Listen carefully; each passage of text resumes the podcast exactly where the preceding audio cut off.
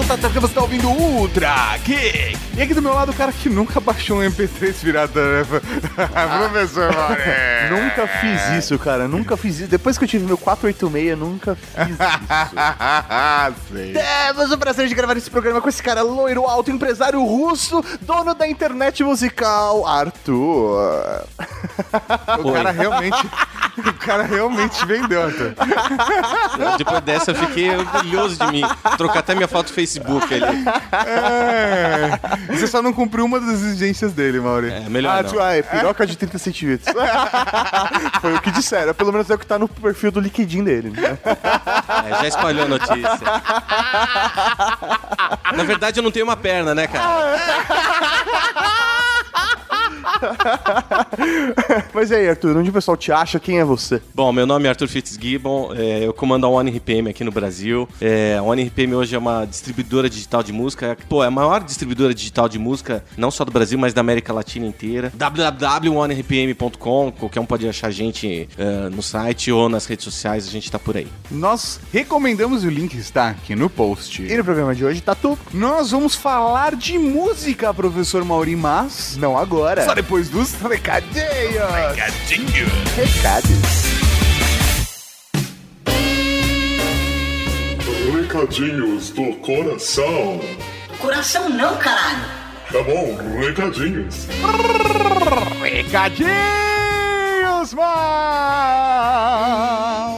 Aqui para mais uma sessão de recadinhos do coração. Exatamente, professor Mauri, começando com Campus Party. Campus Party, sim, senhoras e senhores. Nós da Rede Geek, eu, professor Mauri e Tato Tarka, estaremos na Campus Party 10. Exatamente com a Cavalaria Geek. Sim, a Cavalaria Geek de Elite, a Paula Piva, a caçadora de demônios interdimensionais, e o Capitão América da Cavalaria Geek, o Senhor Daniel Conte. Eles organizaram a comunidade Cavalaria Geek para Campus Party. Exatamente, então se você vai pra Campus Party ou se você já é um campuseiro, ou seja, foi em outras edições, vai lá e adiciona seu nome na lista porque a comunidade fica toda integrada, tanto pra essa campus quanto pras próximas. Justamente, vai lá, o link está aqui no post. Se inscreve na comunidade da Cavalaria Geek, que vai ter mesa própria, vai ter nossa bandeira lá, velho. Vai ser Todo lindo. mundo junto, vai, meu, eu vou chorar. Inclusive, de madrugada vão haver programações, professor Mauri, onde nós estaremos lá. Oh, sim, senhoras e senhores, nós vamos fazer o karaokê lá com a galeria, né? Vai ter um karaokê e vai ter um game show, mas. ah, Ah, eles estão organizando é, ainda. Isso, é, eles que estão organizando, a gente, a gente vai, vai, vai aparecer. É esse o rolê. E uma coisa importante, mesmo que você não vá na Campus Party, dia 31 vai ter um encontro ali da cavalaria pra tomar uma cerveja. Exatamente, dia 31, vamos tomar uma cervejinha. Ah, rapaz, todo mundo junto ali, batendo Como que a gente vai se encontrar e saber? Ah, velho, a galera que tá organizando a parada aí. Pessoal, quem tá organizando, deixa nos comentários desse Ultra Geek como se encontrar. Isso não é, tem que estar lá na comunidade. É, tem- ah, boa, mas e se você. Bem, você cria um, um cadastro de campuseiro e entra lá, não precisa É, comprar isso aí, ingresso. É, justamente. ah, isso aí. Agora, se você tem o desejo de ir pra Campus Party, não tem como. Não tem dinheiro, Velho. mas, mas pode estar lá. Falta só o dinheiro da entrada. Seus problemas acabaram. Ah, moleque! Nós vamos sortear essa galera que tá organizando aí o encontro da Cavalaria Eles Geek. conseguiram um ingresso pra gente sortear. É isso aí, então vamos premiar um membro da Cavalaria Geek. Então a gente não vai fazer uma promoção mega elaborada, porque a gente quer premiar quem ouve o podcast. É isso aí. Então, se você quer ir na Campus Party, quer ganhar o ingresso, deixa um comentário no post desse programa falando: Eu quero o ingresso. Tem que ser, eu quero e posso ir na Campus Party. É, pra vocês, porque senão não adianta nada. Sabe, você tá num outro estado e não tem como vir pra São Paulo, Não adianta não nada. adianta nada. Esse, esse vale citar que esse ingresso não tem camping. Mas você pode pegar o ingresso e comprar o camping. É, Já é aí. uma baita economia. Justamente. Então deixa no comentário desse programa uma mensagem: eu quero e posso ir na Campus Party. E aí nós vamos sortear na semana que vem, vamos falar quem é o vencedor e quem vai poder ir pra Campus Party junto com a gente. Mas vai dar tempo? Talvez não dê tempo. Talvez a pessoa saiba antes da gente anunciar no Ultra Geek. Pô, É, pra pessoa Mas, vai mas saber. a gente vai, vai- Fica tranquilo que vai dar tudo certo. Quem ganhar vai saber. Uma outra coisa também pra comentar, na Campus Party nós teremos os produtos da Cavalaria Geek à venda na loja oficial. Verdade, olha só, Maurício. Então, um jeito fácil de achar a gente na Campus Party provavelmente vai ser na loja oficial. A gente sempre vai estar lá porque vamos estar ajudando a vender as plaqueias, capachos da Cavalaria Geek. Exatamente. Então cola lá na loja oficial, garante lá o sua placa, o seu capacho sem frete. E um recado muito importante é sobre o futuro do nosso YouTube, professor Mauri. Oh. O nosso futuro é sucesso, lógico. Ah, ah milionaire. Mas a gente tá preparando muita coisa legal pro YouTube e a gente vai usar cada vez mais o YouTube. Então, se você curte o nosso trabalho, não deixe de se inscrever no nosso canal, youtube.com barra RedeGeek. E também, se você gosta muito do nosso trabalho, compartilhe o nosso podcast com seus amiguinhos. Vai lá, pega o smartphone do seu amigo, já baixa o aplicativo do Trageek e já baixa também o podcast que você acha que ele vai gostar e já coloca pra ouvir, já vicia logo ele. Exatamente, olha só. Perfeito, mano. Fácil. Um recadinho rápido, resolveu tudo. Olha só. Então, o que tem agora? O que tem agora? O que tem agora? Agora tem podcast, podcast, podcast. Podcast. Você sabe o que nós humanos do século 21 valorizamos, desejamos e veneramos acima de tudo? A coisa que buscamos minuto a minuto, sem parar, 365 dias por ano? Um idealista diria que a resposta é amor ou talvez felicidade. Um cínico poderia dizer dinheiro ou poder. Eu penso o seguinte: depois de ver os meus colegas bípedes tropeçarem nessa rocha giratória por tantos anos, eu diria que o impulso humano mais profundo, o nosso maior desejo e necessidade é a comunicação.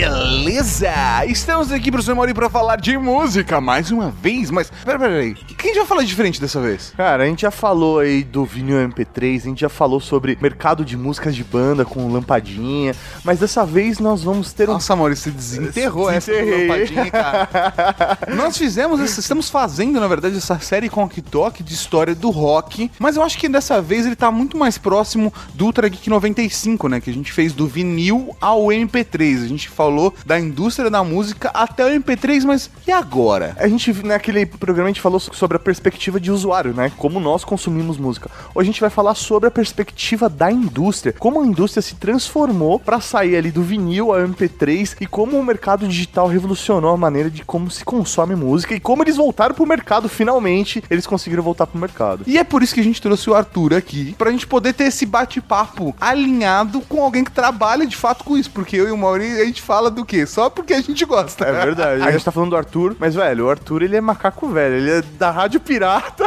Rádio Pirata, cara. Até... Fugia da polícia. É isso aí. Então, realmente, o cara manja da indústria da música. É verdade, história da Rádio Pirata. Acho que seria um bom começo esse. Bom, eu sempre começo as conversas falando exatamente como é que eu comecei. Você fala, pô, como é que você começou? Há uns 20 anos atrás, lá no ABC, é, nossa saudosa terra maloca. É isso aí, máfia ABC. Eu queria trabalhar com música, só que no ABC, cara, meu, não tinha nem que trabalhar direito com qualquer coisa, cara. O- o Ou você ia ser metalúrgico, ou você ia pra São Paulo. O cara. máximo que você conseguia trabalhar no ABC com música era trabalhar na Metal, ali em Santo André. Era o Nossa, máximo cara. que você conseguia trabalhar com música. Não, e a gente ia, ficava na frente da metal só pra ver se aparecia alguém de banda, alguém que É, carregando aí. uma guitarra, falando, nossa, uma guitarra. cara." Isso era pré-internet, né?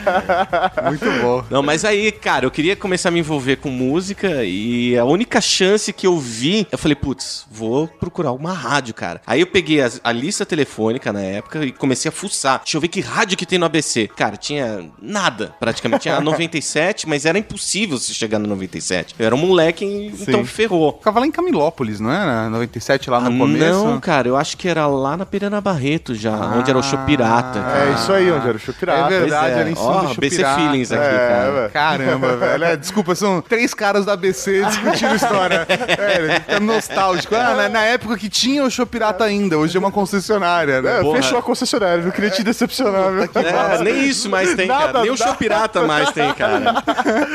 Aliás, 97 era sensacional, cara. Ela revelou o golpe de Estado, cara. Só tocava lá, praticamente, É, né, cara? isso aí. Então é uma- virou uma banda do ABC sem ser uma banda do ABC, né, cara? É muito bom. Enfim, mas era muito difícil a 97, aí eu comecei a procurar as outras coisas. Aí eu achei uma rádio na lista telefônica em São Caetano. Falei, nossa, lá na Rua João Pessoa. Peguei o endereço e fui. Não- Eu ligava, ninguém atendia. Cara, não era uma rádio, era só a antena que uma rádio colocou lá pra fazer a retransmissão. Ah, A decepção que eu tive foi surreal, cara. genial.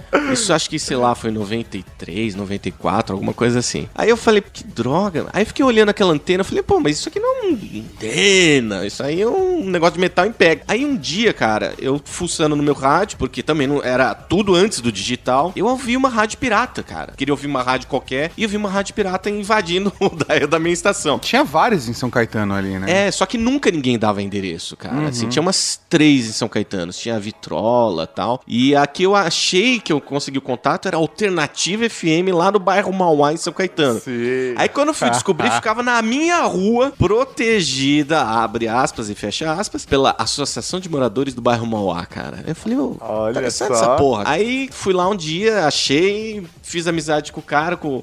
Era, como é que era? Era o Abelha e o Kaki, cara. Um, um grande abraço pra esses caras que eu não vejo há 20 anos. E a gente bateu um papo, falei que eu queria, e falou: não, domingo é teu, cara. Faz aí programa domingo. Domingo ah, é teu. beleza, cara. Eu não sabia nem como mexer nos botãozinhos.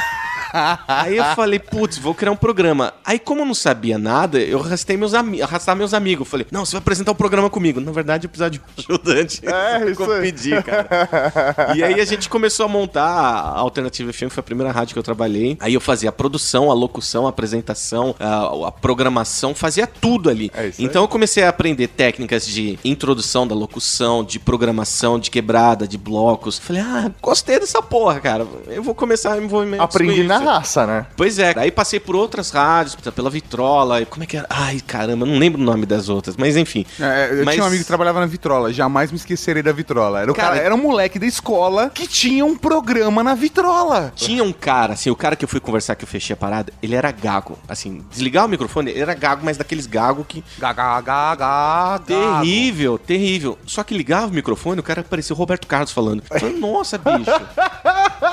e ele falava que era psicológico a gagueira dele. Então, quando ele ficava no ar, sumia por completo a gagueira. Eu falei, que incrível, Meu cara. Deus. Que transformação, bicho. E aí fiquei lá um tempo, mas a grande mudança de rádio mesmo, onde virou um negócio pra mim, foi quando eu fui pra uma rádio em São Bernardo do Campo, que chamava Caminho do Mar FM. Eu fui pra lá e lá eu comecei a, a falei, aqui eu vou transformar essa porra num negócio. E aí foi lá onde eu aprendi a jabá. eu descobri que as pessoas pagavam dinheiro pra tocar música, caralho. Eu falei, putz, grila. Aí, enfim, mas sabe, era um jabá muito inocente, sabe? Lógico. Tipo, eu não pedi dinheiro. O cara que chegou uma vez e falou: Não, toca mais minha música. Eu falei, cara, não dá, eu tenho que tocar um monte de coisa, tem promoção. Mas deixa aí, a gente vai rolando. Não, eu quero que você toque uma vez a cada 15 minutos a música. Putz, não dá, cara, não pode, não é assim. Não, mas eu te dou 50 reais. Eu dá, dá, é assim mesmo, cara. Porque rádio pirata você, você não tinha receita, assim, você, você só gastava. E era tudo É pelo muito tesão, caro. né, cara? Era pelo tesão. Era pelo tesão, mas aquele negócio, a vida adulta começa a bater na porta e você começa é. Aí tu fala, putz, eu não tenho dinheiro pra um ônibus hoje. Putz, que droga, cara. Seria tão legal se tivesse 50 reais. Aí o cara fez isso. Aí eu falei, ah, tá, beleza, vamos aí. Mas eu era pra ajudar o cara, mas eu também ia ganhar minha parte. Mas aí foi um bichinho que picou e ferrou com tudo, cara. O comércio. Eu falei, dinheiro, mulheres, iates. Eu Me sinto em casa aqui, cara.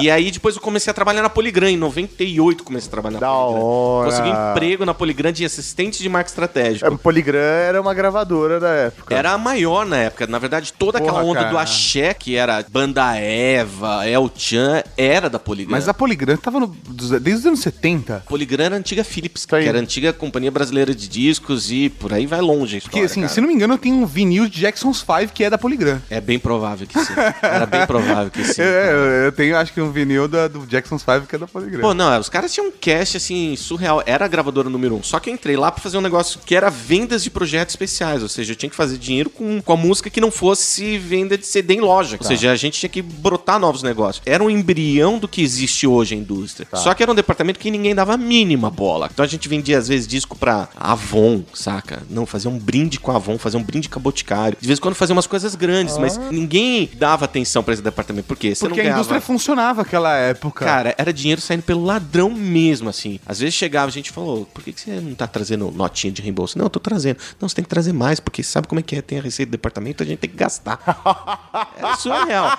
Era, era assim, toda segunda-feira tinha uma reunião lá no Rio Ou de Janeiro. seja, era, era o chefe falando assim: Ô, vamos declarar gasto, porque eu tô gastando nesse tanto nível, que eu não era tenho por onde nível. declarar. Era nesse nível. Porque era assim, a Caralho. indústria ela foi baseada no, no vinil e no cassete. Nos anos 90, a indústria ela chegou com o CD, que era o formato digital do negócio, alta qualidade. Então, ela viu uma oportunidade surreal de tudo que nós vendemos dos anos 50 até o começo dos anos 90, que foi vinil e cassete, Eu vou vender em eu vou CD. vender tudo de novo, só que em CD. Então, cara, era dinheiro que não parava. Porque as pessoas estavam recomprando, né? Falar, puta, eu tenho o disco do Jack Vinil, Suave, eu vou com- riscou, perdeu, quebrou. Era dinheiro que não parava. Assim, a indústria não dava conta de produzir o que ela vendia. Era surreal mesmo. Então, ele se dava ao luxo de lançar qualquer artista de errado, tudo bem, beleza. Ah, eu aí. me lembro em 94, saindo o CD do Mamonas Assassinas, foi, era no momento onde no Brasil a gente não tinha ainda o hábito, todo mundo não tinha CD. Era uma coisa que poucas casas, pelo menos lá no ABC, tinham toca CD. E eu comprei o CD do Mamonas antes de ter o toca CD, 94, 95, por aí. 95. É, e, e por de a- 95. E, e eu me lembro claramente que eu comprei meio que com um processo do tipo, eu vou ter um toca CD um dia. Eu vou comprar o CD pra garantir. Mas mais do que isso, eu vou comprar o CD porque eu não sei quando eu vou conseguir ter o CD de novo. Porque eu chegava o estoque de CDs do Mamonas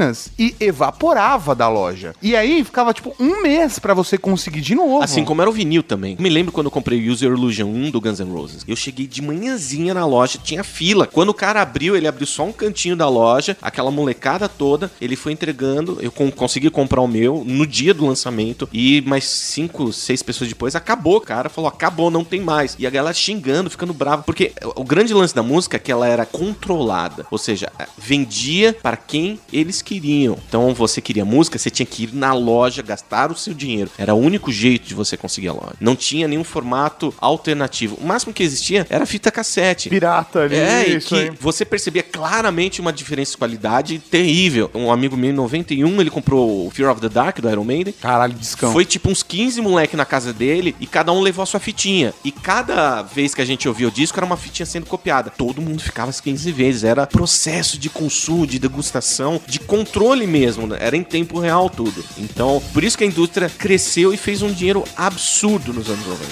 Absurdo. Depois tudo foi pro saco. E agora, neste momento, a comunicação está mudando. Antigamente, o jeito como a nossa cultura falava sobre si, todas as coisas que líamos, assistíamos e ouvíamos eram controladas pelos figurões que dirigiam os jornais e as redes de TV, os chefões dos estúdios e os monstros da música. E essa gente decidia não só quais informações você receberia, mas quando e como as conseguiria e o quanto pagaria por elas também. A gente já sabe a história né, do MP3, como o Napster influenciou isso, como começou o compartilhamento de música digital na rede mundial de computadores ou na grande, na super rodovia da informação. Mas Rede Mundial de Computadores é foda, cara. Eu, eu gosto da super rodovia da informação, cara. É um nome genial. mas Piratas da, da internet também. é. Piratas da internet. Aí os piratas da internet começaram a compartilhar a- a- os MP3. Mas isso, como usuário, meu, a gente conhece essa visão. Mas como a indústria enxergou isso? Essa, a digitalização real, o arquivo digital MP3 sendo compartilhado. Bom, Arthur? primeiro de tudo, tem um livro que eu recomendo pra qualquer um que se interessa por esse assunto que chama Como a Música Ficou Grátis, que ela conta os três pontos de vista de três pessoas diferentes. Do cara que criou da, da equipe de alemã, alemães que criaram o MP3, a codificação. O cara que vazava disco antes de todo mundo codificava isso e jogava nas tumbas do Mirk. Que ele vazava os discos da fábrica, ele trabalhava na fábrica, ele conseguia vazar esses discos. Ripava tudo utilizando esse algoritmo e jogava e vazava e acabou com tudo. E é a visão da indústria, que é a visão do Doug Morris, que era o, o chefe master, executivo master, gênio, que como ele lidou com isso e muito mal, inclusive. Mas a indústria, na época, ela não sabia como lidar com o negócio. Mas qual que é o livro? Chama Como a Como a música- música ficou grátis. Como a música ficou grátis. O Era link está aqui no post. Ela não sabia como lidar. É, Tanto que eu, em 98, 99, eu cheguei a ouvir dentro de gravadora que eu sabia muito bem o que era M- o MP3, eu sabia o que ia acontecer e eu mostrava pras pessoas. Aí eu, eu ouvi o seguinte: isso não é problema nosso, isso é um problema de polícia, isso é pirataria. As pessoas que fazem isso têm que ser presas, têm que ser deportadas, têm que tomar multa. Eles tratavam como ah, Um crime. um crime. Eles não viam como uma possibilidade Não, de eles não negócio. viam como uma inovação de consumo. Eu olhava como uma inovação de consumo. Porque quando eu tava com esse negócio de rádio pirata, eu consegui baixar, antes de lançar o CD, uma música nova do R.E.M., que era The Sleeper, e toquei na rádio, com MP3. Cabia num disquete o negócio. É isso aí. Eu fiquei fascinado. Eu falei, olha que interessante de você enviar, aumentar o consumo da música, maximizar tudo.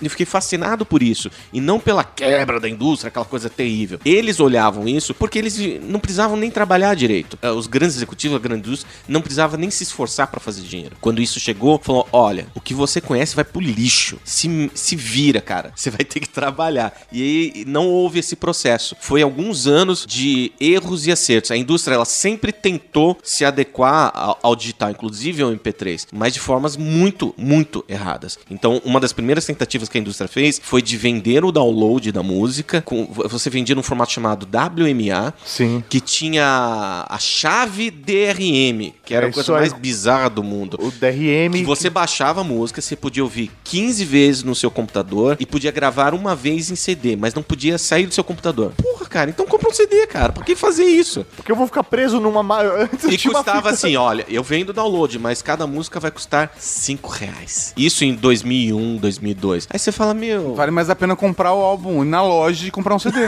não vai dar Mas é certo. por isso, a a indústria tava meio que limitando, do tipo, ah, Eu tô dando a opção. É, eu acho que a questão é. É, eles sempre fizeram isso, eles sempre deram opção, a indústria sempre deu opção. Se você foi, ela não foi negligente à tecnologia. É MP3, então tá, vamos achar uma forma de vender digital. Vamos fazer uma, eles sempre fizeram isso. Só que de formas Grotescas. erra- grotescas, É, cara. eles não se adaptaram ao modelo, eles não viram as possibilidades de negócio em cima disso. Tem o que eles fizeram exemplo. foi simplesmente falar: eu tenho controle completo em cima de vinil, eu tenho controle completo em cima de cassete, e tenho controle completo em cima de CD. Eu vou tentar desenvolver um método onde eu tenha controle completo com o digital. É isso aí. Cara, em 2003 eu vi uma coisa tão bizarra quanto. Eu trabalhava na EMI, eu já era coordenador de marketing estratégico Brasil, uma coisa legal pra caralho. É gravadora dos Beatles, né, cara? Aí teve uma convenção, o presidente da companhia, o Beto Boaventura na época, fez uma apresentação sensacional de um software que ia bloquear a pirataria. Legal? Vamos, vamos, Vamos ver esse como funciona, hein? Chamava Copy Control, que era um programinha que você colocava, embutia dentro do CD-ROM, na faixa zero dele, que quando você colocasse o CD no computador, ele impedia ah, você fazer a ripagem do CD. Falei, ah... Legal, isso, mas. Pô, você vai impedir a pessoa de fazer uma cópia, às vezes ela não quer ficar ouvindo CD, quer ficar ouvindo no computador e faz isso por facilidade. Não, mas gastamos milhões, mostrou a tecnologia que a EMI inglesa tinha. Tá, e aí entregou um disco pra cada um da, da gravadora na época. Eu peguei o meu, voltei pra minha casa e eu falei: Testa essa Pera porra." Aí. Aí tinha um negócio que chamava Hasta La Vista, na época que eu gostava de fuçar. Sim. Que era um fórum de hackers e tal. Que era muito bom porque era uma zoeira com alta vista, né? É, engraçado. Era uma zoeira com Alta, alta vista, onde você procurava coisa na internet. Era pré-Google, né? É, esse cara. E aí, no Sala Vista, comecei a. E eu vi que já tinha umas pessoas falando sobre leitura da, da trilha de áudio, como fazia a conversão. Aí peguei dois, três programinhas em um dia. Um dia eu tava copiando o CD de Copy Control na minha cara. Do programa Não porque eu Inquebrável. quisesse ser, mas eu falei, cara, eles gastaram milhões aqui, eles falaram pra mim ontem. Aí eu fiquei pensando, eu falei, não, não é possível. Eu, tonto aqui, no Brasil, que é um terceiro mundo da porra, fazendo isso, não é possível que lá em Londres eles não pensaram nisso. Eu falei, aí tem uma treta, cara. Aí foi quando eu comecei a me ligar, eu falei, isso é um buraco, cara. Eu olhava as multinacionais, assim, indo pro buraco. Assim, a forma como eram administradas, elas iam pro buraco. Estavam cavando mais, Não porque elas tinha- estavam gastando no lugar errado. Em vez de gastar com um sistema de distribuição foda, os caras estavam gastando, sentindo, tentando se proteger de algo que era inevitável, né? Não, e as poucas tentativas que tinham de música digital na época, eu não posso falar nomes porque eu sei os números, mas era assim, vinha uma loja digital que queria vender download e tal, a gravadora chegava, ok, eu libero meu catálogo pra vocês, só que eu quero de, de luvas, assim, pra você ter meu contrato, eu quero 500 mil dólares. Nossa, velho. Não, não tinha, primeiro que não tinha nem mercado. As gravadoras recebiam esse dinheiro. Pegavam esse dinheiro, fazia. O que, que elas faziam com 500 mil dólares? Não repassava pro artista, não, não colocava no bolso, pura e simplesmente. Pra quê? Pra retardar esse efeito dessa revolução digital. Então, os anos 2000, falo que foi uma geração pulada de consumo. A, a galera que começou a consumir música, sei lá, o cara com 12 anos, 11 anos, nos anos 2000, ele aprendeu que consumir música era via Napster, via download gratuito, esse tipo de coisa. Até 2010, praticamente, não teve uma regularização de consumo de música. Então, quem viu, entrou no mundo de consumo da música entre 2000 e 2010, não Pra ele- sabia. é- pra ele é só pirata, é só O jeito baixar. de consumir Tá música lá. é baixar. Era Shazam, era. o- Emule. IMX, é, Shazam não, é Emule, o- é- Sou Geek. É. Sou Geek, não cara, sou Zik. É isso aí. Qual que era um. LimeWire? Tinha um LimeWire outro, era Morpheus. difícil, cara. LimeWire você sempre baixava alguma desgraça junto. cara. É, É, isso cara, você, você, ba- você tava baixando uma música e de repente era tipo um vídeo de 30 segundos pornô. É, pois é. Era isso. cara. É, É, o foda é quando você queria baixar um filme pornô e ver uma música, né, cara? Era pior ainda. triste, cara. Era triste. Mas assim, teve... Uma vez eu baixei um jogo de NFL porque eu queria baixar um filme pornô. Foi muito triste. Eu baixei e falei, é um jogo de NFL. Mas você sabe que foi nessa época que os artistas independentes começaram a sacar que o digital era um grande negócio? Que, que eu, eu vi algum- algumas bandas que eu conhecia aqui no Brasil fazendo isso. Pegava, sei lá, o nome da banda era Mauri Tatos, do Nova Dupla Sertaneja. Aham. Pô, ninguém conhece, não tem promoção. Como é que a gente vai fazer? Sei lá, põe aí, põe, põe o nome bem bacana, pornozão, coloca o asterisco ponto .mpeg, então põe, sei lá, assim, é, vazou pornô da Xuxa, alguma coisa E aí, assim. baixava Tinha milhões de download de negócio quando o cara recebia era o MP3, cara. E aí a chance do cara impactar esse cara, essa público, vai baixar milhões e vai impactar essa galera aí. Exato, e, e é uma estratégia, cara, de marketing de guerrilha pura, pura, que uma gravadora multinacional nunca ia fazer. Eles controlavam o mercado quase que 100%. O independente, o máximo, olhava pra colocar a cabeça pra fora, mas nem a cabeça pra fora ele colocava. Mas eles começaram a fazer isso e foi aí que artistas realmente começaram a pipocar no mundo inteiro, porque o digital pirata começou a mostrar que existia uma vida de consumo muito grande em cima disso. Você pode atingir muito mais pessoas a partir desse digital, né? Antes você tinha que esperar o vinil chegar na sua loja, no seu país, pra chegar na sua cidade, na loja que você compra. Hoje, meu, você pode ouvir uma banda ucraniana do bairro X que, velho, só tem uma música. Em segundos. E beleza, é isso aí. E É. você pode virar fã dessa banda. E o mais absurdo, porque na verdade, esses caras sacaram que a necessidade de consumo tava tão grande que tinha um mercado que podia ser explorado. E ele, como independente, tinha mais força do que a gravadora que tava fazendo todo o sistema de distribuição com a mecânica que ele já sabia que ia fazer. Não, era tão terrível o negócio, porque assim, a gravadora sempre apostou no produto físico, tá? Você compra um negócio leva pra sua casa. E aí veio a pirataria física, que já foi um golpe muito difícil nos caras. E aí eles continuavam apostando no físico. Aí chegou o digital, que foi essa varredura louca que todo mundo conhece, e os caras continuando a apostar no físico. Então a indústria não caiu, ela despencou. Coisa boa disso tudo, que ela foi obrigada a se reinventar. Foi a primeira grande indústria de entretenimento que foi pro lixo. E ela teve que entrar no digital. Então, no final de 2010, da, da- da primeira década dos anos 2000, ela já começou a entender o digital, porque os grandes executivos, que já não conseguiam ganhar seus mega bônus, seus grandes salários, começaram a sair e montar ou seus escritórios próprios, ou seus, suas gravadoras próprias, mas eles saíram da indústria. Então, uma nova geração de executivos começou a colocar o pé na frente e começou a tomar decisões ali. Falar, peraí, o digital não é nosso inimigo. Grava- as gravadoras chegaram a processar usuários, cara. a gente tá isso falando aí. aqui em off, pô, eles chegaram a processar usuários que baixavam música no Napster, aí bateram com o FBI, derrubavam porta das casas das pessoas. Aí chegaram uma pessoa que, uma menina que tinha 12 anos de idade, cara. Tava baixando tiquititas.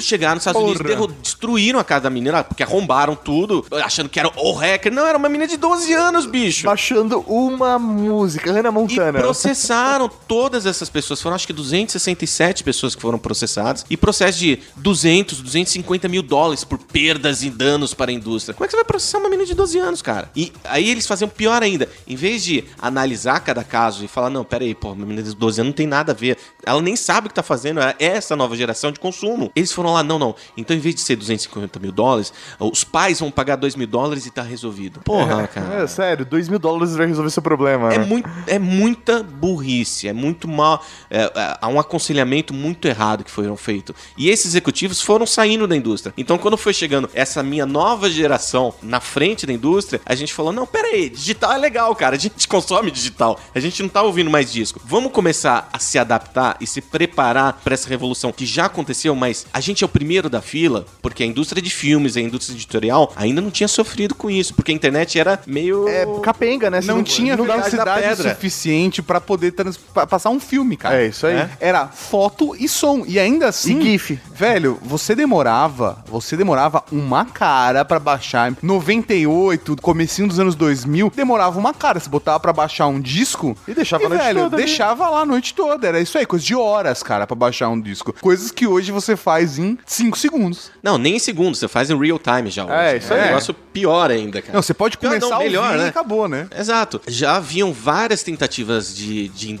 serviços da música. O próprio Deezer, Spotify, cara, eles são de 2006, 2007. Então o que, que a indústria fez? Ela falou, ok, agora somos, somos os novos chefes do negócio, vamos entrar junto com esses caras. Então eles começaram a comprar todo o serviço. A própria Napster foi comprada na época pela BMG. A Spotify, a Deezer, todas elas receberam aportes e as gravadoras viraram sócias dele. Não tinha mais aquele negócio de só me dar um dinheiro que você tem meu catálogo. Ainda existia. como vazou alguns contratos aí que a gente sabe muito bem. Mas elas começaram a entrar no jogo timidamente e começaram a pôr uma pata de cada vez no negócio e falar, vamos ver o que acontece. Tudo muito por causa do próprio iTunes, que era um baita sucesso. É, isso aí. Quando o Jobs entrou no mercado e falou, beleza, eu tenho aqui o player de MP3, que as pessoas não querem ouvir MP3, eu tenho o player e agora eu vou vender música, velho. Vou vender música a 99 centavos. E, velho, isso mudou a forma como as pessoas enxergavam aquilo. Cara, o Steve Jobs foi um visionário, não só por todas as coisas que fez. Primeiro que ele era um cavalo, né, cara? Uma, assim, era um, um cara que dava coice até nele mesmo, cara. na Assim, sombra, né?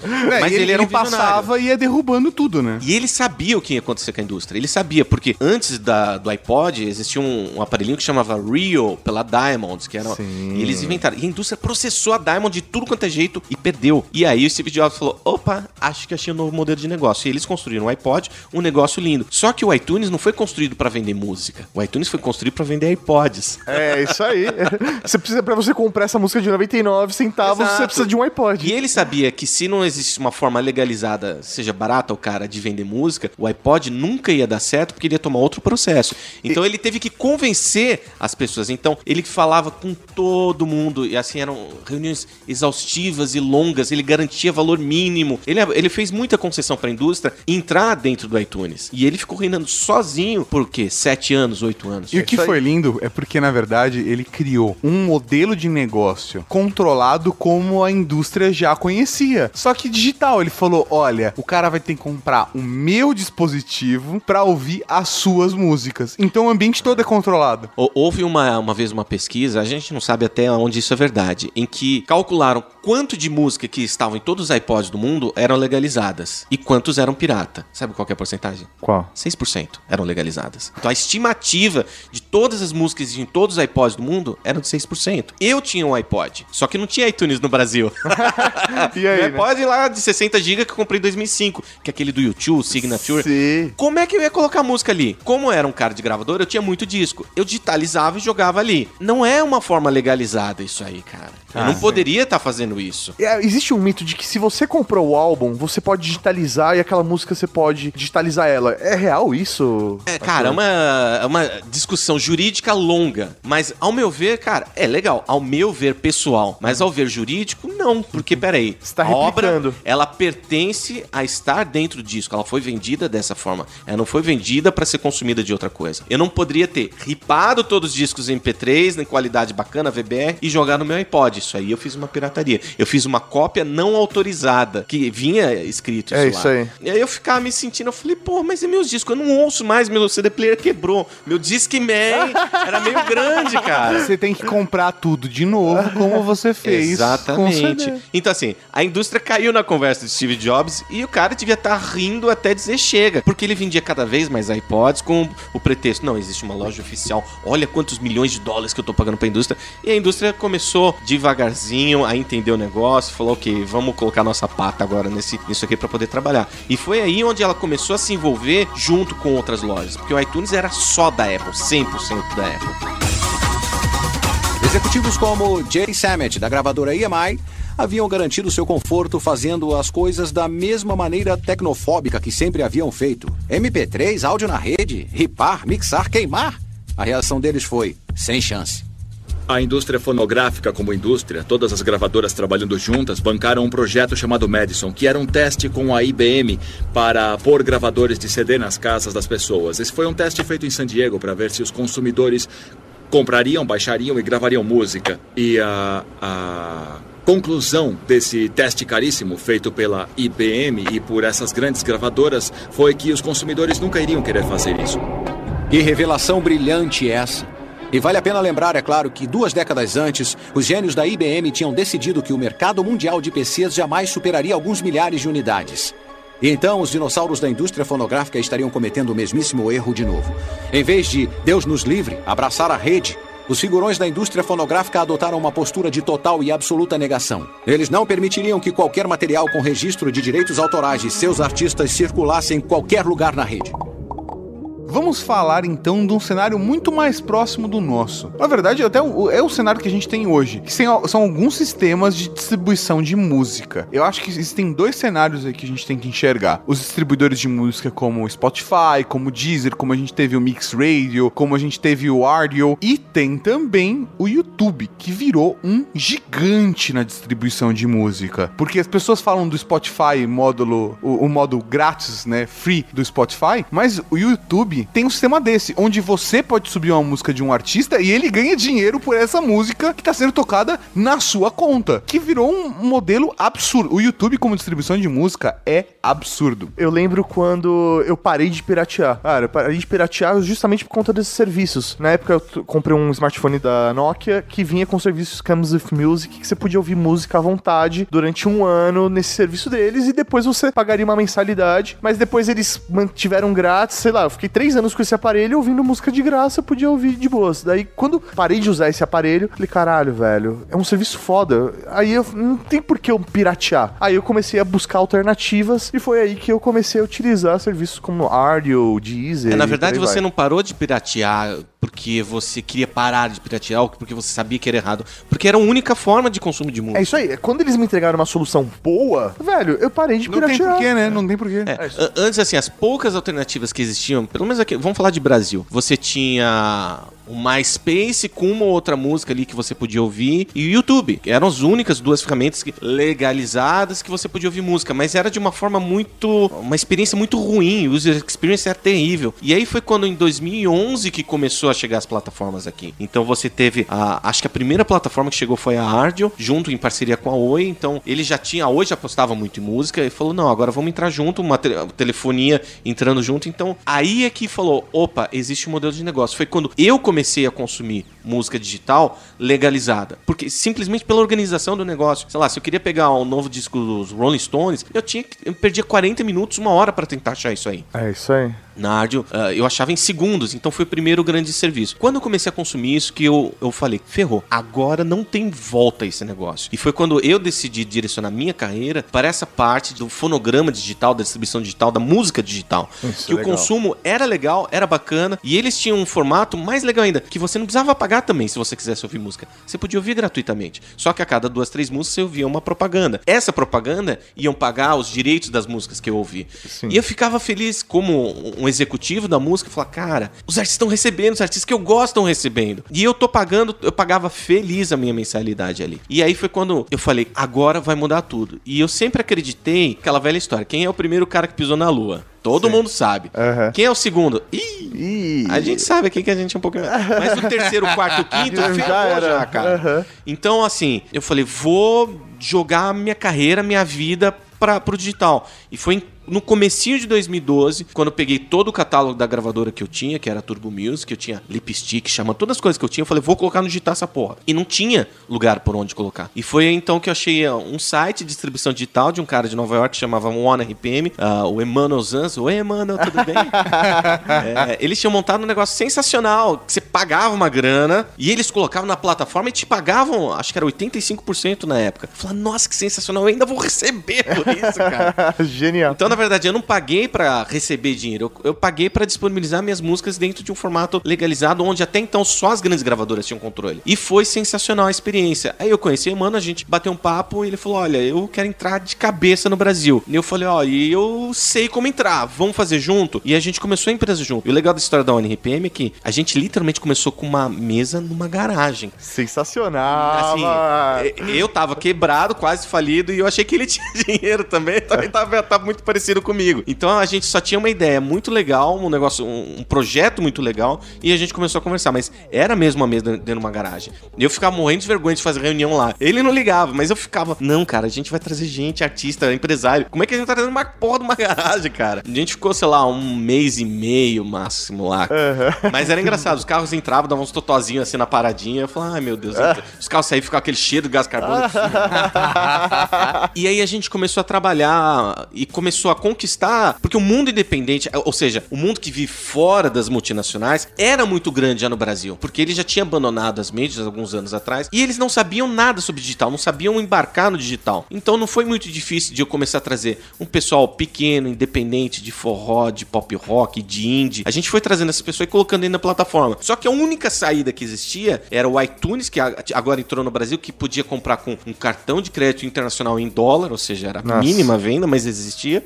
E a Ardial. Eram as únicas duas que existiam. Só que a gente começou a colocar muita gente, a demanda de, pela distribuição era muito grande. E a gente começou a trabalhar. Quando a gente começou a entregar, porque a gente não entregava só para duas lojas, entregava para todas que existiam. As lojas começaram a, ver que existia um volume de venda no Brasil. Falou, caraca, tem disco vindo do Brasil, meu? Os caras fazem disco estão lá. vindo. Eles não ficam morando no cipó, sabe?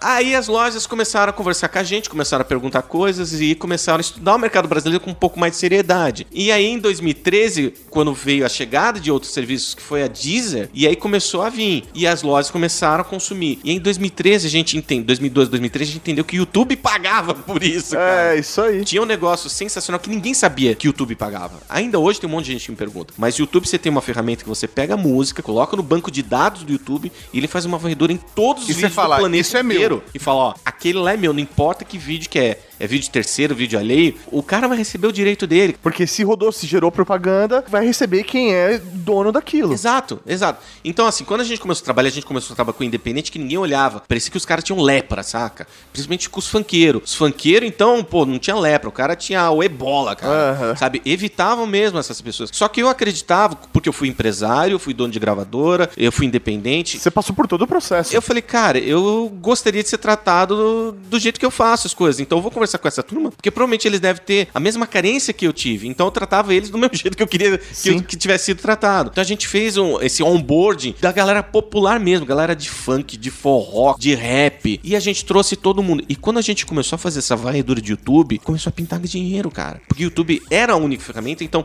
tinha um volume estratosférico de anunciantes e de visualizações. E principalmente de cópias, cara. Então. Cara, a gente começou a- em 2013 a fazer dinheiro, começou a, a viralizar. Os serviços começaram a apostar a gente, porque a gente entregava muito disco. Na época a gente entregava, sei lá, 20, 30 discos por dia. Era um Por número, dia. na época, muito alto. Hoje, hoje, eu entrego 300, 350 discos por dia. Caralho, velho. É muita É coisa. muita coisa. Então, assim, Cara, o tempo que ele tá aqui sentado conversando com a gente, já, for- já foram entregues uns 200 discos. cara. Absurdo, mano. É. A gente tem um consumo mais ou menos de 4 bilhões e meio de visualizações no YouTube por mês e outros 4 bilhões de plays no streaming por mês, cara. Só do conteúdo que a gente administra. É um número assim que é, é- é impensável. Há seis meses atrás eu ia falar que vocês, se vocês me falarem isso, é maluco, não, é impossível. E é no mundo inteiro isso, Arthur? No mundo inteiro. A ONRPM, ela tem. Hoje o Brasil virou o headquarter da companhia, é o quartel-general. Mas a gente tem México, Colômbia, Argentina, Nashville, Nova York. E temos um escritório. No Brasil a gente tem quase 40 pessoas trabalhando pra gente.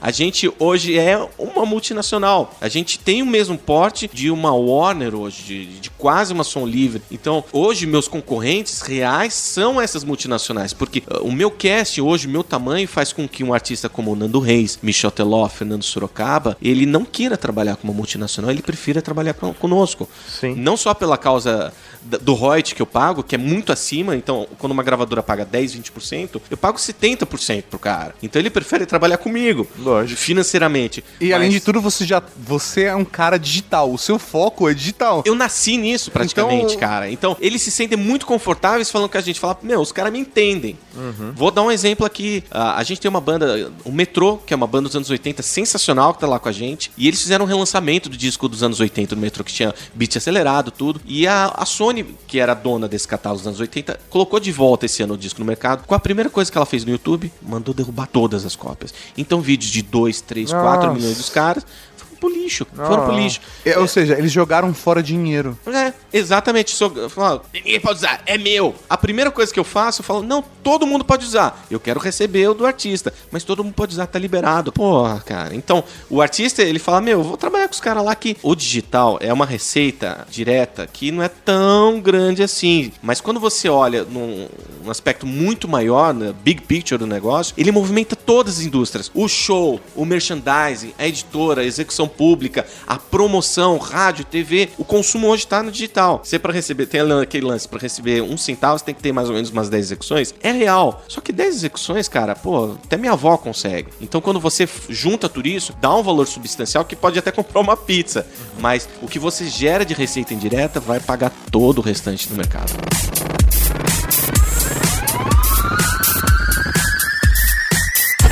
Perto da virada do milênio, o Napster revolucionou a distribuição de mídia, inflamou as paixões de milhões de fãs de música, começou a fazer os usuários participarem ativamente na rede, aterrorizou a indústria fonográfica e então foi simplesmente destruído por isso. Embora os tribunais tenham considerado que o Napster infringiu a lei, ele também abriu um novo caminho. Caminho esse que em uma nova leva de inovadores do século XXI logo reclamaria. E o mais conhecido entre esses inovadores, é claro, é o YouTube. É uma pergunta, Arthur. Dentro do processo, vamos lá, quando você sobe a sua música do seu artista para um YouTube ou para um serviço tipo Spotify, Deezer, Você aperta um botão e fala, todo mundo. Todo mundo. E vai. aí ele vai pro mundo inteiro, onde a pessoa estiver pode rodar. Como funcionam aqueles limites? Ah, não, essa área não pode funcionar porque já tem de, de outra gravadora. Como que é pra você esse processo? Na verdade, a gente decidiu que o controle disso tá com o artista. Então, o artista ele faz o que ele quiser. Então, a gente entrega para as lojas que ele quiser e para os territórios que ele quiser. Então, se é pro, eu posso entregar para o mundo inteiro e todas as lojas. Se ele quiser entregar só pro iTunes Japão, eu também faço isso, porque às vezes tem uma negociação de exclusividade ou o cara prefere um serviço do que o outro. Eu deixo essa liberdade pro artista. Eu não, eu não faço essa interferência. Eu acho que isso é quase uma interferência artística, comercial na música do cara. Não, deixa liberado. Eu, meu voto pessoal é sempre liberem pro máximo de pessoas possíveis em todas as plataformas possíveis, porque o usuário que tá dentro de um Mix Radio, ele não tá no Spotify, o usuário do Spotify não tá no Deezer, o usuário do Deezer não tá no iTunes. Cada um vive no seu ecossistema fechado. Então, ninguém fica pulando de um serviço pro outro. A minha E recomendação todo mundo sempre tá no YouTube. é, nem sempre, nem sempre, Tato. Porque assim, o YouTube, ele envolve um outro processo que é o assistir também. É, verdade. E aí, pra quem tá, o cara só quer ouvir música, o YouTube, ele é incômodo, porque Ele- você tem que estar com a tela ligada do celular. Exato. E a maior parte das pessoas hoje consome a mídia no celular, não consome mídia no computador, na televisão. O cara, a maior parte da mídia que o cara consome é no celular. A gente tem um serviço do YouTube já virando a esquina, que é o YouTube Red, que tá para ser lançado a qualquer momento. Que você vai pagar uma mensalidade, vai virar um serviço de assinatura, e você vai poder ouvir músicas offline, e mesmo as que não tem vídeo, você vai conseguir ouvir, porque ele vai integrar todo o banco de dados. Juntar o YouTube com o Google Play Music. É mais ou menos, assim, minha elite e minha calabresa ali, cara. Eu não posso falar nada, eu não sou do Google, mas vai ser um sistema meio mesclado de- dessas coisas. Ou seja, você vai poder ouvir offline com a sua tela desligada. Ou seja, ele vai concorrer diretamente com o Spotify, com o Deezer, com o Apple Music e por aí vai. Mas isso ainda tá virando esquina, assim, já existe nos Estados Unidos, no México e alguns outros territórios, mas no Brasil ainda não entrou por uma questão, de novo, da indústria ser uma indústria, assim, ao meu ver, um pouco ultrapassada de não negociar algumas coisas. Que é a, a indústria fonográfica topou o YouTube Red. Quem não topou é as editoras, as associações de editoras chamado bem. Então eles discordam sobre o pagamento de direitos autorais, so- sobre a composição da obra no YouTube. Não são todas. Algumas editoras, a, a gente representa muitas delas hoje, a gente concordou e assinou e tá tudo lindo. Agora, a Albem não concordou, que é 60% ah, das músicas que existem hoje, elas estão dentro desse, desse conglomerado de editoras. Então, enquanto não houver acordo com eles, o YouTube Red não consegue entrar no país. Ele precisa ter mais de 50% para poder. ah, Vale a pena. Vale a pena, sabe? Não, não vale a pena. Ele tá Eles juridicamente legal para poder rodar. Senão vai ter um monte de coisa e vai ficar mais de 60% do catálogo fora. Então não tem sentido nenhum ali. Mas eh, essa briga do YouTube com as editoras, ao meu ver, é uma grande perda de tempo. Porque o digital é muito, muito rápido. Em seis meses, tudo muda. Hoje, o YouTube já não é o serviço que mais dá receita para os artistas. O streaming já passa disso e passou faz tempo, cara. Então, mudou o jogo. Se eles vão continuar brigando por isso, entrou em litígio. Em litígio, a gente sabe que vai demorar alguns anos essa, essa conversa. Cara, daqui a dois anos é capaz de não ter mais nada. O Google tem 15 anos. 15 anos o Google, do dia zero da garagem até hoje, dominação total do planeta do universo, cara. Tem 15 anos, cara. É isso. Há aí. quatro anos atrás, a One RPM era uma empresa com uma mesa dentro de uma garagem. Hoje a gente tem 12% de market share da música brasileira. É surreal. Eu entrego 300 discos por dia. Tudo É, muda foda, muito cara. rápido no digital. Então, quando você toma esse tipo de decisão, você tem que não olhar pro seu presente, mas pro futuro. E um futuro de, tô falando de 2, de 4, de 6, de 10 anos. É bem capaz daqui a 10 anos o YouTube não existir mais. Daqui a 5 anos o YouTube não existir mais. O Netflix hoje é o grande dominador de vídeo, mas a gente tá falando aqui da Amazon Prime que liberou hoje o acesso e vai fazer um rollout pro mundo inteiro. Ele vai bater de frente com a Netflix. Será que a Netflix vai continuar sendo tão forte? A gente conhece serviço de música. A Áudio foi a primeira. Ela era dominante, era quase mono- monopólio, só tinha ela. Até porque ele entrou com parceria com a Oi no a Brasil. Oi, os cara, caras, pô, não tinha como perder. o balde, né? Aí chegou a Deezer, que chegou arregaçando e a Oi ficou pra segundo lugar. Aí depois da Deezer chegou o Spotify, que também passou o trator em cima. Toda hora tem alguém chegando, toda hora o, o mundo tá mudando. Essa geração nova de consumo muda muito fácil. Então não tem como você querer brigar com a tecnologia, brigar com o Uber. O- acho que um dos maiores elogios que eu recebi pra- pela, pra- pela One RPM é um jornalista muito bacana. Ele falou: vocês são o Uber das gravadoras. É isso aí. Porra, eu fiquei criaram um modelo cara. disruptivo. Eu fiquei feliz. Exato. Eu fiquei feliz por isso. Fiquei triste porque a indústria que eu sou tão apaixonado. Cara, eu sou apaixonado pela indústria fonográfica mesmo. Eu trabalharia por uma coxinha e uma coca. Graças a Deus eu não ganhei uma coxinha e uma coca. Mas é tão legal isso. Eu fazia rádio pirata feliz sem ganhar nada. Às vezes os 50 reais da banda lá. Mas é muito rápido, é muito fácil a indústria. Quem for flexível, quem for ágil, quem for rápido, vai estar sempre à frente. Quem resolver brigar, pode dar tchau pro negócio mesmo. Até porque o usuário tá, tem a força e é impressionante isso. Como a galera realmente foi o grupo das formiguinhas vencendo os gafanhotos. Por quê? Por mais que a indústria tentasse form... desenhar um modelo e bater na cabeça das pessoas, as pessoas falaram: não, não é assim que eu quero consumir, eu quero consumir assado. A partir do momento que a indústria absorveu isso e as pessoas hoje já estão direcionando do jeito que o usuário quer consumir, o modelo de negócio ele tá girando o tempo todo. Como você falou, a cada seis meses tudo tá mudando. Quem que decide isso? O consumidor, que de repente se apaixonou pelo Uber e parou de usar o táxi. E que vai parar e falar: puta, cara, tem muito mais conteúdo que eu gosto na Amazon do que no Netflix. Ou vice-versa. Ou Eu vou usar os dois. Exa- então, exatamente quem aposta e faz a diferença no mercado é o consumidor colocando dinheiro em cima do negócio. Então, qualquer coisa pode acontecer porque de repente a gente encontra um segmento que tá disposto a gastar uma grana com alguma coisa que ninguém tinha pensado e esse cara que criou esse negócio vai ficar milionário do dia pra noite. É, isso aí. É, o poder de escolha de consumo da música hoje é do consumidor. Não é do artista, não é da gravadora, não é da distribuidora, não é do serviço de streaming. Então, assim, quem decide o que estoura e o que não estoura é só o consumidor. Não importa quanto dinheiro você vai gastar na promoção. É, vou te dar o nome de cinco músicas, que foram cinco grandes hits de 2016. Bombom Granada, Baile de Favela, Tá Tranquilo, Tá Favorável, Malandramente e Paredão Metralhadora. Nenhum desses veio um multinacional. Graças a Deus os cinco estavam conosco. a gente O, o descobriu que era surgiu por conta da. do meme. Do meme que rodou e que deu certo. Que ninguém tem controle. Quem tem controle? Ah, Eu morro de rir quando eu vejo a reunião de marketing, de agência, o cara fala: Não, vamos criar uma estratégia pra viralizar. Porra, cara, você sabe? Que legal. Então você deve ser Então- bilionário, né, cara? Porque você descobriu como viralizar alguma coisa. Não existe uma fórmula Você mágica. pode falar, isso tem potencial de viralizar, mas, velho, não, é existe, fórmula. Cara, é promoção, ponto. Se isso vai viralizar ou não, você pode fazer uma coisa sem, sem ter interesse de promoção e o negócio bombar porque o público abraça e se transforma numa, numa, num elemento cultural daquele grupo. É, e o máximo de controle que você tem hoje é maximizar as chances de dar certo. Então, Você- isso que eu ia fazer esse paralelo. Porque você falou que lá atrás, quando você tava na rádio, o cara te deu 50 reais como jabá pra você tocar a música dele. Jabá, não vou falar verba promocional. Tá, verba cara. promocional, isso é.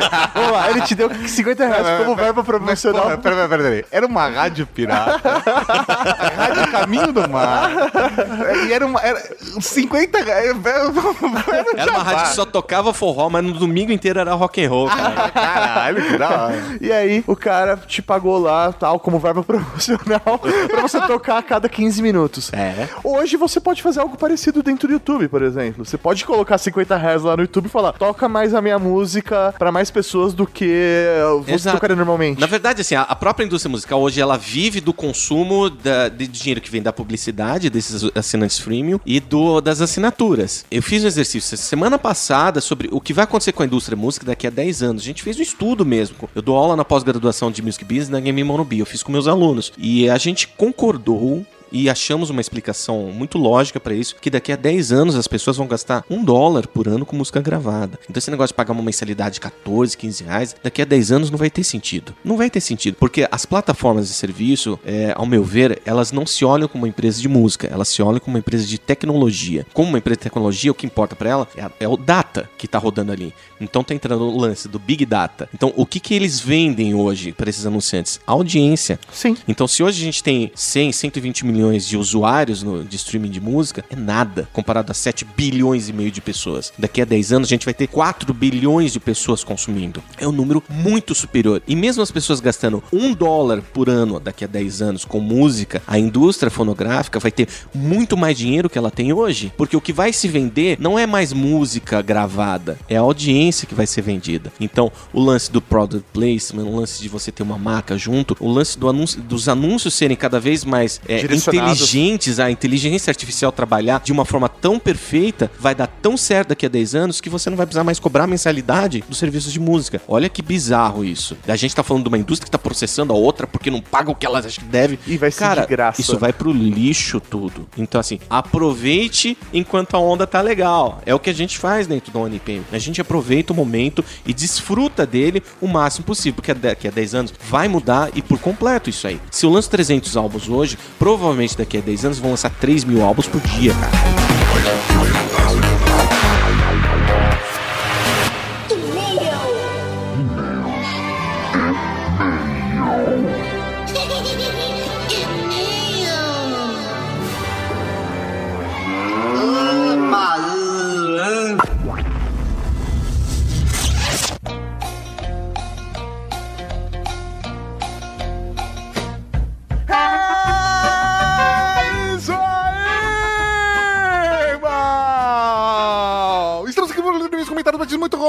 Bom no Dragcast! que E pra começar, vamos informar como faz pra mandar um e-mail, comentário, leitura de e-mails, que foi? Batismo muito Hã? Esse É é muito cara de fácil, boa, é eu quero falar. Não, não, não, não. É que tava, você tava assim, Tava olhando pra bocejando. Ah, tá. Então, você que levanta eu- o dedo pra Exatamente, bocejar. Eu, eu tô. Primeiro, Eu quero bocejar antes que todo mundo. Entendi, entendi. Para você mandar um e-mail é muito fácil, mande para ultrageek@redgeek.com.br. Agora presta atenção no detalhe. ultrageek@redgeek.com.br. Mas se você quiser pedir um batismo, você escreve nome na cavalaria ou batismo no assunto. Se você for mandar um spot de 30 segundos para divulgar o podcast, você manda com o assunto spot. E se você quiser mandar um comentário referente a algum episódio, você escreve comentário referente a um episódio. É isso aí. Ou o episódio tal. Simples, fácil. Só mensagem de amor. Queremos falar com você. é. Saudades de você, Tato. Tato Miami. Manda um nude. Fotos, fotos nudes, é isso aí. É isso aí. Rola, rola. E você pode também deixar um comentário no post de cada programa que você ouviu. É isso aí, porque você colabora, a comunidade também troca ideia e mensagens, não é lá? E você, além de tudo isso, para facilitar a sua vida, você está ouvindo na rua, você pode mandar uma mensagem de voz via WhatsApp para o número 11 98765 6950. E se você estiver fora do país, estiver na África, na Ásia, na Oceania, na Europa, América do Norte, não importa, está fora do Brasil, mande para 5511 98765 6950. Mensagens de voz, hein, galera? Pra começar aqui de verdade, vamos com um spot da galera do Conversa Nerd Geek. Saudações, nerds! Aqui quem fala é o Douglas, host do Conversa Nerd Geek, que é um podcast do portal Cultura Nerd Geek, que fala sobre cultura nerd no geral, vamos dizer assim, né? A gente fala sobre um pouco de tudo, a gente fala sobre livros, quadrinhos, séries, jogos, filmes, tecnologia, filosofia. Bom, a gente fala sobre quase tudo aí do mundo nerd. Se você não conhece ainda, acessa lá culturanerdgeek.com.br, dá uma conferida nesse podcast. Valeu! Olha só, a galera do Conversa Nerdgeek.com.br também falando sobre as filosofias do nosso universo. Primeira vez que eu li o texto, tá escrito conversa nerd e geek, eu imaginei que ia ter um nerd de um lado e um geek do outro e eles vão ficar se zoando o tempo todo. Batendo papo. É, tipo, sei lá, se zoando, entendeu? Por que eles fariam isso se eles são irmãos, os nerds e os Oh, geeks? Que bonitinho. É que os geeks transam, né? Mas vamos lá. Tem culturanerdgeek.com.br, dá uma olhada lá e ouça o podcast deles também. E vamos para o primeiro comentário. O primeiro comentário dessa vez é de Juliana Bárbara. Ela manda Raul Marechais e Cavalaria. Raul, sua linda. Ela, ela abriu a última leitura de e-mails também, né? É. Tá presente, olha. É, é que- Mauri, ela, o que, que ela tá fazendo pra ter vantagem aqui? É porque ela tá fazendo uns comentários que estão se encaixando. ah, são relevantes, tem É. a ver com... Tá, tá, tá bom. Então ela mandou aqui. Já estava com o site aberto para fazer meu comentário sobre o programa, quando de repente, pá, tá lá meu comentário e veio lido novamente. Mó presentão de aniversário. Sim, hoje eu vou soprar muitas velhinhas do meu bolo. Obrigadão. Só, que... Ela fez aniversário, então por isso que está aqui, porque foi aniversário dela, eu quis presenteá-la Ah, com... Sabe quem fez aniversário agora há pouco? Quem? O Ultra Geek. Como assim? É verdade. O primeiro episódio do podcast saiu no dia 18 de janeiro de 2008. Fez É? nove anos. mano. Olha só, E a. Rede Geek Parabéns. Oh, parabéns, Maria. Parabéns. A Rede faz Geek 10 esse ano anos. faz 10 anos. Lindo, hein? Que Eu, eu só acho uma coisa. O quê? Eu não vou comemorar no dia 25 de dezembro, os 10 Ah, anos da Rede Geek. Vamos come- comemorar lá em Pra mim, a gente comemora no dia 6 de novembro. 6 de novembro. Porque novembro é um mês onde as pessoas ainda estão nativas. Se a gente for fazer uma festa de 10 anos da Rede Geek, por exemplo. Não, mas não é porque não é porque as pessoas são ativas, é porque foi dia 6 de novembro que a Rede Geek nasceu. Exatamente. Não é porque as pessoas a gente estão só ativas. misturou a- a- o ano do É. lançamento do We Are Geeks lá atrás com a data do dia e mês da Rede Geek. E aí fez um Megazord. E fez um Megazord pra facilitar, porque no dia 6 de novembro é mais fácil a gente fazer promoção, de fazer um Festa. evento, fazer uma festa. Olha só que beleza. Então, esse ano a gente comemora 10 anos do dia 6 de novembro. Perfeito. Tá bom, aqui sobre o programa da semana super legal. Aprendi Canvas num curso do Sebrae e uso para tudo na vida. E agora, meu irmão está fazendo um curso com a gente sobre produtividade. Achei muito conveniente o tema para nosso momento. Ah, que bom, querida. Porque assim, a ideia era exatamente começar o ano com o pé direito. É. Apesar de que eu sou canhoto, isso é muito confuso às vezes. E ela mandou aqui sugestões de plaquinha. Sex Geek Inside. ah, roubando assim a ideia do logo da, da, da Intel. né? É, ia ser muito louco. legal. Beijocas estava com saudades e ela mandou aqui. PlayStation 1 chorei de rir com esse batismo, super pertinente. PlayStation 2, parabéns pra vocês também, né? Faz nove anos do primeiro podcast. Olha só, ela também lembrou que bonito. Ó. Uma certa galera lembrou isso no Twitter, no Facebook. Eu me senti muito lisonjeado pelo carinho de vocês. São muito lindos, Cavalaria. A gente ama todos vocês. Então, um Raul para a Juliana Bárbara. Um Raul, sua linda. Inclusive, ela podia pedir um e-mail de batismo. Ela tá tão presente. né? É verdade. O próximo pro São Mauri é um e-mail, mas não é e-mail qualquer e-mail especial, porque ele é um batismo! Antes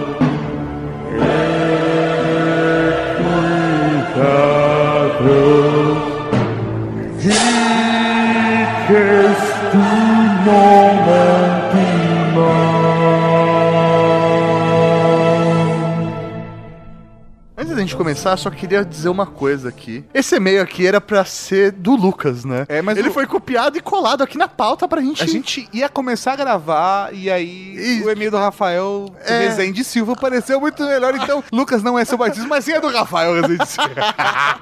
Rafael, melhor é aí o seu e-mail. Não, Rafael não. Não, Rafael é Lucas, Lucas, Lucas.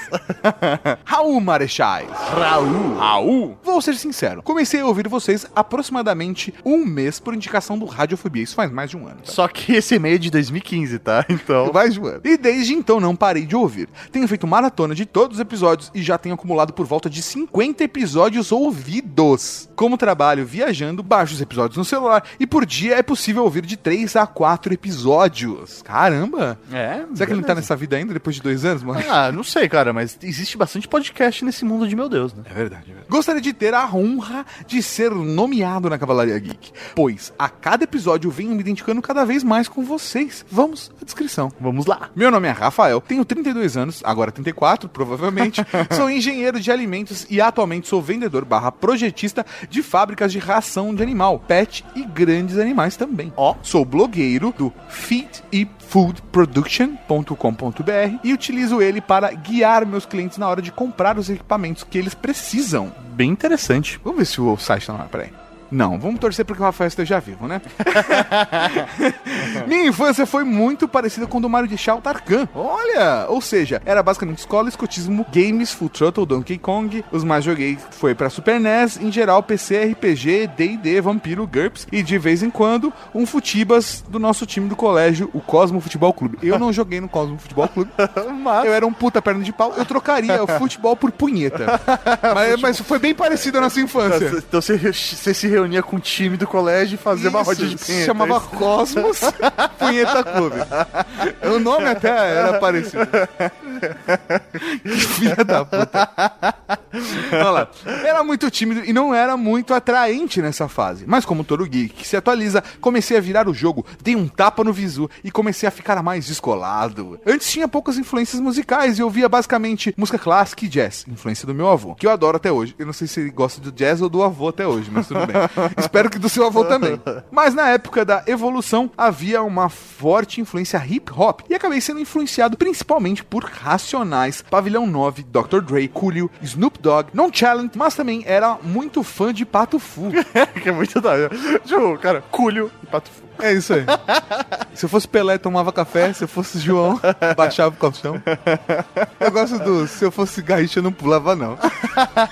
A partir do momento que eu peguei os bizu na arte da sedução, olha só, comecei a tirar o atraso e pude aproveitar de duas vertentes: a escola e a loja no qual o meu era dono lá. Eu imagino que seja meu pai, Ô, meu tio, tio, meu avô. mãe. Meu avô, É, ele falou ser. do avô. É. Meu mãe, acho que não, não, não cabe É, conta do artigo. é, às vezes foi Erro erro de ditação. Então tá. Que alguém era dono lá e acabou fazendo. Mas é dono, não é, dona. Então provavelmente era um homem. E a gente tá discutindo, foda-se. Vamos discutir o dono agora. Acabei fazendo algumas vítimas e levando para o abatedouro. Apelido carinhoso que minha mãe deu ao nosso apartamento. Ai, ai. Entre os 15 e 17 anos, fiz a prova para a EPCAR, assim como vocês. Fiz uma prova em Pirassununga e outra em Brasília. Nas duas, não passei por conta de literatura, que na época eu achava que só lendo o resumo bastaria. Mas rodei. Mas valeu a pena, pois em Pirassununga, segundo dizem, fiquei com a prima da Ana Paula Rosa. O quê? Porra! Cara, que história de vida, hein? Chegou, não tá nem na metade do e-mail, já é uma história de vida, cara. Pegou a prima da Ana Paula Rosa, e, ó, muito parecida com ela, por sinal, na, época, época- de Hilda Furacão. Que isso? Ana Paula mano? Top. Que isso, mano. Galera, ga- galera do iCast do aplicativo do Trageek, coloque a imagem da Ana Paula Rosa. a gente vai ficar falando Ana Paula Rosa pra ter várias imagens Vamos, agora. vamos agora. vamos mudar. Não, em Mel Lisboa, porque era da hora também. Vai, Mel Lisboa era da hora. Não, não, Lisboa era da hora. Eu gostava Presença daquela de Anitta. imagem, é, eu gostava daquela imagem que era um mel escrito mel, né? Um pote de mel escrito Lisboa. que saía na época. Saiu a Playboy, Mel Lisboa, Mel Lisboa toda nua. Era uma embalagem Mel Lisboa com, com o lacre solto, sabe? Tinha um Voyage 83 cinza metálico que chamava carinhosamente de Eleanor, em referência ao Mustang do filme 60 segundos. Palmas, isso é muito bom. Muito bom. Nessa época eu trabalhava como recepcionista hospitalar, já mudou de profissão de novo, da meia-noite às seis e meia da manhã. E usei a Leonor para passear com umas enfermeiras até a minha chefe deu uma volta nele. Meu Deus! O que me rendeu um bom aumento. E o carro dela na época pra eu ir pra faculdade e trabalhar, deixando a Eleonor em casa só para os fins de semana. Que isso, mano. Rendeu mesmo, cara. O cara é um prostituto. Não, não, não. Ele é um profissional do amor. Por conta do Full Throttle, eu sou motoqueiro, rally estradeiro. Caramba, que história de vida, cara. Também acumulando vários tombos hilários, até o atropelamento de uma vaca. Mas eu estou inteiro. E pra finalizar, depois de passar o rodo em casadas, comprometidas e tudo aquilo que um lobo pode farejar, recebi algumas ameaças de morte e de possíveis acidentes. Acordei um dia e resolvi que devia ser um novo homem. Demorou, mas achei a mulher a qual decidi que estaria ao meu lado para o resto da minha vida. Estamos juntos desde 2003, casamos em 2010 e nosso filho nasceu em 2013. Olha só. Espero não ter sido muito longo, mas o e-mail está cheio de easter eggs para poder ser feito o batismo. Cara, sua história de vida é fantástica. É. Eu eu Quase inacreditável. Ela poderia virar um filme. Ela poderia levar um, um livro e um filme. Com certeza. Então, Rafael Rezende Silva, ajoelhe-se. A partir de hoje, tu serás conhecido como o Forrest Gump da Cavalaria Geek!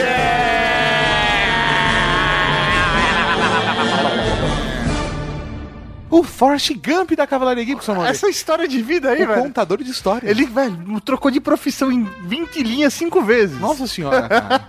Muito bom. E comeu meio mundo, inclusive a prima da Ana Paula Rosa. Genial, velho. Genial. E assim, a gente não tá falando que é mentira, porque o Forrest Gump fez tudo aquilo mesmo. Pelo menos é o que diz do filme. muito bom, muito bom. Então seja bem-vindo à Cavalaria Geek de Elite, meu Se velho. você ainda estiver vivo. E um Raul, então, para o Forrest Gump da Cavalaria Geek. Um Raul, meu velho. E o próximo e-mail é do Doppelganger da Cavalaria Geek. Ele manda aqui três Rauls. Raul, meu velho. Olá, Marechal Stato e Mauri. Raul, parabéns pelo cast, está fantástico.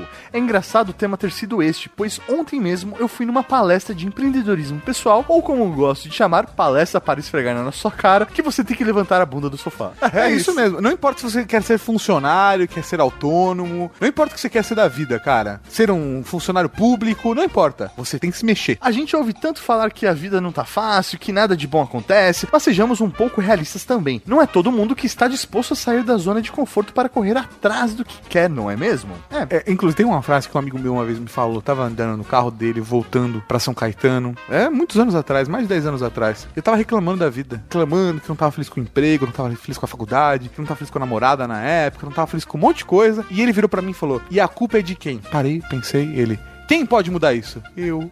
A culpa é minha. Ele tá resolvido. e aí nunca mais, cara. Então toda vez que você for reclamar de alguma coisa, para e pensa: a culpa é minha. Eu, eu só eu posso mudar isso. E manda bala. E aí ele cita aqui: assassino, o assassino querido. Os outros homens são limitados pela moralidade ou pela lei. Lembre-se, tudo é permitido. Então não existe eu não posso, mas sim eu não quero. Sempre temos a opção. Basta tomar a coragem para tomar uma atitude que mude e te leve para aquilo que você sonha. Olha que bonito. Mas chega desse papo de autoajuda um abraço e um ótimo 2017, Raul! Raul! E ele manda um PlayStation. Tato falando metal! Os recadinhos é demais, parece uma galinha cacarejando aos 49 minutos e 17 segundos. Metal! Valeu, meu velho. Um Raul pra você. Raul, meu velho. E o próximo professor Mauri é um e-mail de João Gabriel Dória. 32 anos, biólogo, São José, Santa Catarina. Ele tá mandando esse e-mail pra fazer um pedido, cara. Então, como ele da Cavalaria Geek, acho justo a gente compartilhar com todo mundo. Vamos lá. Raul Marechais. Raul. Raul. Há tempos escuto Ultra Geek. O primeiro episódio que escutei de vocês foi o episódio sobre Esperanto, ainda como Weird Geeks. E admiro muito o trabalho de vocês. Venho pedir um auxílio para divulgar um projeto de um grande amigo que apoio, não só na divulgação, mas como mão de obra também. Tenho certeza que vocês gostarão muito da ideia. Desculpe de antemão o jabá gratuito, mas é por uma boa causa. No dia 2 de janeiro, lançamos a campanha de financiamento coletivo no Catarse para a realização de um documentário chamado O Último Tubarão, e que durará 60 dias. O filme tem o intuito de contar a história do desaparecimento das grandes populações de tubarões que entraram em um gigantesco declínio a partir dos anos 70. O foco é na espécie Carcharias taurus, o tubarão mangona, muito comum no passado nas costas sul e sudeste do Brasil, e que desapareceu de nossas águas. Os diretores do filme, Edson Faria Júnior e Renato Moraes Araújo, são dois biólogos, mestres em ecologia e que mergulham e trabalham com ecologia marinha há muitos anos. O objetivo é mergulhar nos locais onde os mangonas foram vistos pelas últimas vezes na costa brasileira, registrar relatos históricos daqueles que cresceram no mar, que viram a grande abundância dessa espécie e que a viram desaparecer, assim como mostrar alguns ambientes no mundo onde ainda encontramos grandes grupos de tubarões mangona e as estratégias desses locais que permitem a preservação da espécie aliada com o desenvolvimento econômico. Para que esse filme se torne realidade, precisamos da ajuda de todos. Na página do projeto do Catarse explicamos melhor sobre o que se trata o filme, as recompensas que você pode receber por apoiar o projeto e como seu dinheiro será gasto. Além disso, fizemos um episódio do nosso modesto podcast sobre biologia, o nicho, onde falamos sobre o filme e discorremos um pouco mais sobre o que está sendo feito, o que se pretende fazer sobre a espécie, o tubarão mangona. Aqui no post a gente vai colocar o link que ele passou do financiamento e o link do podcast para você ouvir também. Mas de qualquer maneira, fica aí pro financiamento. É catarse.me barra o último tubarão. Tudo junto sem acento. Tudo junto sem acento. catarse.me barra o último tubarão. E o podcast é o nicho podcast tudo junto.wordpress.com. Olha só, fácil. Muito obrigado e Raul, um Raul pro João Gabriel Dória. Velho, parabéns pela iniciativa. É isso aí, Cavalaria Geek. Vamos apoiar o projeto porque ele incentiva a cultura, ele vai contar um pouco da nossa história. Quem sabe a gente aprende alguma coisa e para de matar os animaizinhos, né? Então, um Raul pro João Gabriel Dória. Raul! E falando em Raul, vamos para o momento Raul!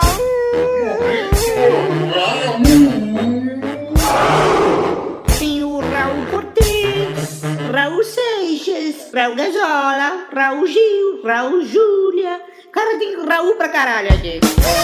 Raul! Hall para Rafael Venâncio Dias, que acha que temos voz de Animaniacs. Um rau pro Kevin Costner, o Mel Gibson da Cavalaria Geek, que, achou que foi trollado. Não foi, Não, cara. foi sério. Um hall para Carlos Underline Guedes, que ficou feliz pelo pai do Kevin Costner, o Mel Gibson da Cavalaria Geek, não gostar de Rick Martin naquela época.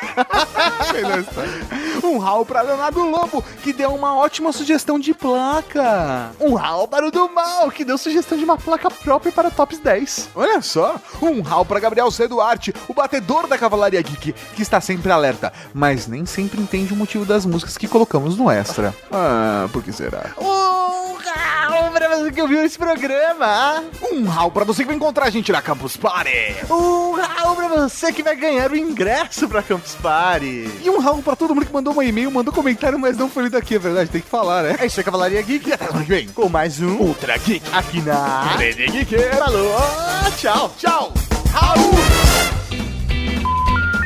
Abriu a porta. Filha da... Entra, Gozer. Não deixa, não, não convidar não, cara. É assim, você tem que convidar, não. E é por... Eu que falei, foi o Arthur, velho. Ó, ó, ó. Você não fica chateado, o Mauri eu fico. Vai, vamos lá. Você acabou de ouvir o Ultra Kick.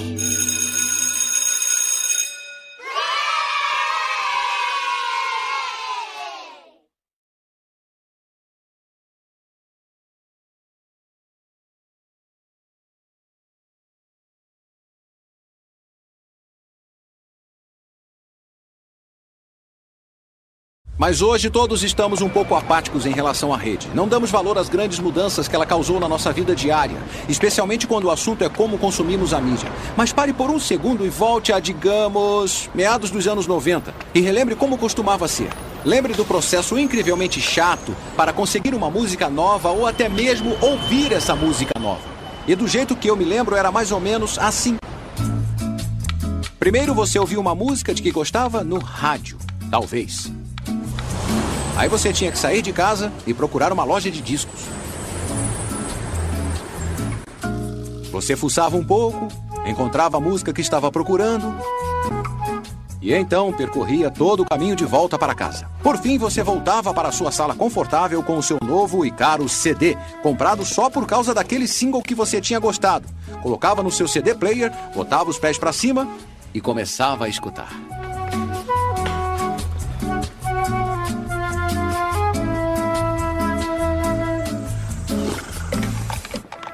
E era muito comum você descobrir que o resto do CD era um lixo total.